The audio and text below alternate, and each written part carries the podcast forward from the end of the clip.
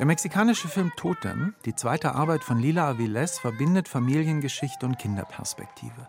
Aviles zeigt eine Familie, die mit einem großen Geburtstagsfest Abschied nimmt von einem jungen Vater, Bruder, Sohn, weil der bald sterben wird. Wir Zuschauer aber erfahren das erst nach einer Weile, denn wir nehmen das alles wahr mit den Augen eines Kindes, des Kindes, das seinen Vater bald verlieren wird. Wir erleben es mit seinen ganzen Vorbereitungen. Das könnte leicht in Rührseligkeit und Kitsch münden, aber es gelingt gerade durch diese Erzählperspektive erstaunlich gut.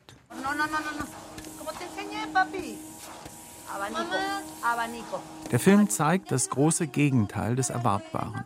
Es ist nämlich ein humorvoller Film, nicht zuletzt durch die Kinder. Und es gibt eine ganze Menge Kinder in diesem Film. Teilweise pubertierende Heranwachsende, teilweise ganz kleine, fünf- oder sechsjährige, die zu dieser Familie aus drei Generationen gehören. Am Anfang versteht man die einzelnen Verwandtschaftsverhältnisse in dieser Großfamilie noch nicht richtig. Und man weiß auch noch nicht, wer hier Angehöriger und wer Dienstpersonal ist. Denn alles geht ineinander über, wie im Leben, wie in den Filmen des großen Robert Altman. Es sind in etwa 20 Figuren, die wir hier näher kennenlernen.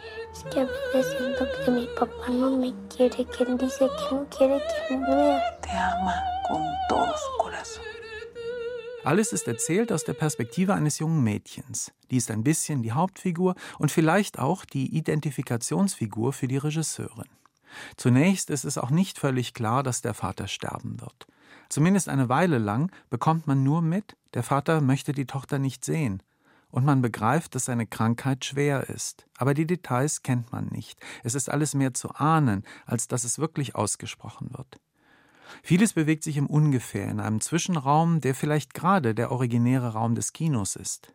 Man weiß nicht genau, worauf das alles zuläuft, aber es hat immer, trotz des ernsten Subtextes, zu dem auch Geldsorgen und ein paar andere Sachen hinzukommen, etwas unglaublich Leichtes. Man muss auch nicht immer alles süß und nett finden. Man kann trauern und auch lachen. Und dies ist auch deswegen ganz großartig, weil es eben alles eine Inszenierungsleistung ist. Das darf man nie vergessen. Es ist keine Familie, es sind Schauspieler, auch sechsjährige Schauspieler, denen dann von der Regisseurin gesagt wird, was sie spielen sollen. Das ist eine wahnsinnige Leistung dieser jungen Filmemacherin. So erleben wir eine wunderbar funktionierende Familie, gerade weil sie nicht immer funktioniert.